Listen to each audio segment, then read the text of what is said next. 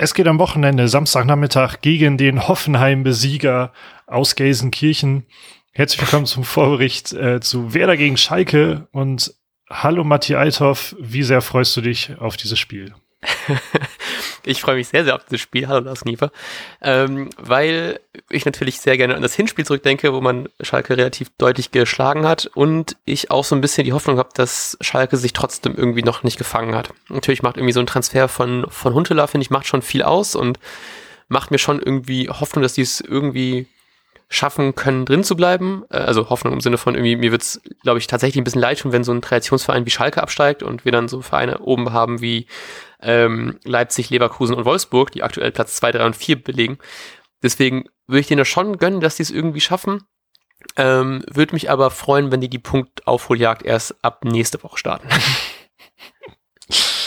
ähm, ja, ich bin eigentlich auch ganz optimistisch, denn immer, immerhin, ich habe nicht viel Köln geguckt, aber hm. ähm, ich glaube, Köln Köln spielt auch nicht so ähm, schmackhaften Fußball zurzeit.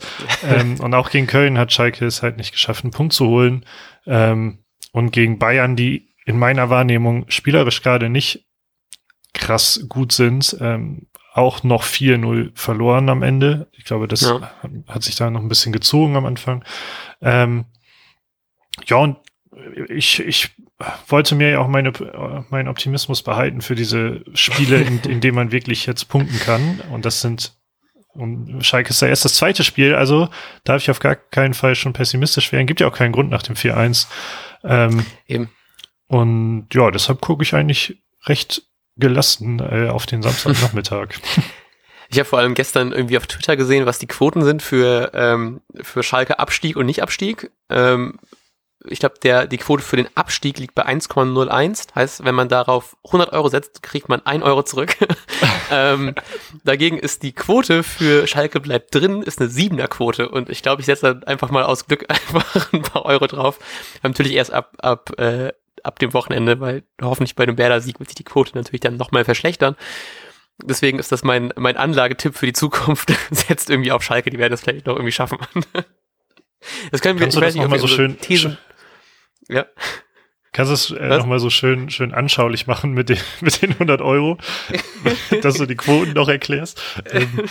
Ich war mir verunsichert, das letztens nämlich jemandem erwähnt, er hat dieses Quotenrechnen nicht verstanden und ähm, deswegen wollte ich das für Leute, die es vielleicht auch, die nicht so im Sportwetten-Game drin sind wie wir, das auch gerade nicht so sind, ähm, wenn man auf einen nicht-Abstieg von Schalke 100 Euro setzt, kommt man mit 700 Euro am oh. 34. Spieltag raus. Und wenn das nicht eine sinnvolle Investition ist nach Bitcoin und irgendwie GameStop-Aktien, dann äh, weiß ich auch nicht. Apropos Investition. Ähm, wie wird Florian Kowelt in dieses Spiel investieren? Haha. Mit welchen ähm, Akteuren?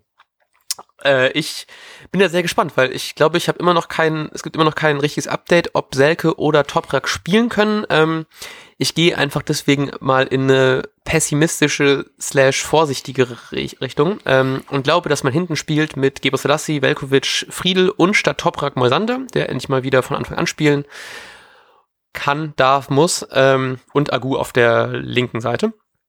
Ähm, dann im Mittelfeld machen es äh, Bittenkurt, Eggestein und ich glaube wieder ein Bomb. Und ich glaube, wie gesagt, auch, dass Selke nicht spielen wird.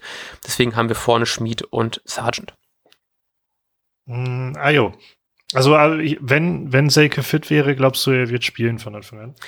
Ich glaube ja. Ich glaube, dass er ähm, Ah, oh, das ist interessant, weil dann wäre, äh, weil Sargent hat ja schon sein Startelf ähm, äh, seine, seine Zusage bekommen.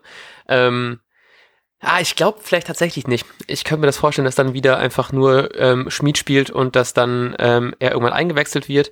Aber ich würde es mir irgendwie für ihn einfach sehr wünschen, weil ich hatte das Gefühl, dass er extrem Bock hatte, gegen Hertha auch mehr zu spielen, als er gespielt hat. Ähm, vielleicht kriegt er dann doch noch mal ein paar extra Minuten, aber ich glaube einfach mal jetzt nicht. Okay.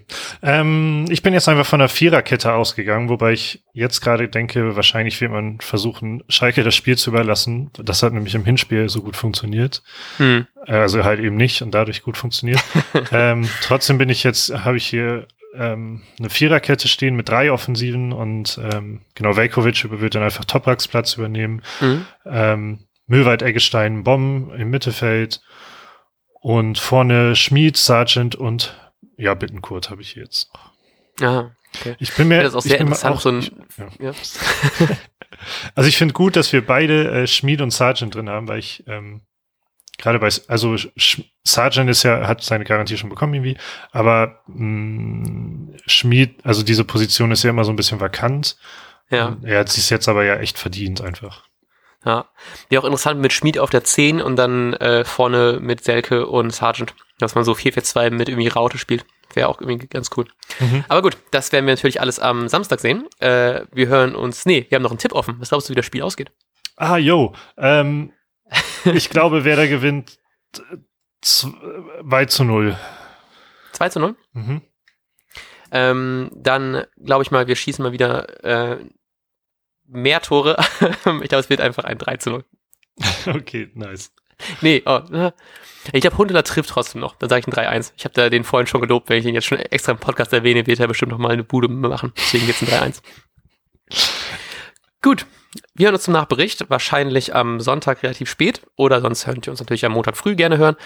Ähm, wünsche euch einen wunderbaren Bundesligaspieltag und sagen bis dahin. Ciao, ciao. Tschüss. Und jetzt läuft der Ball.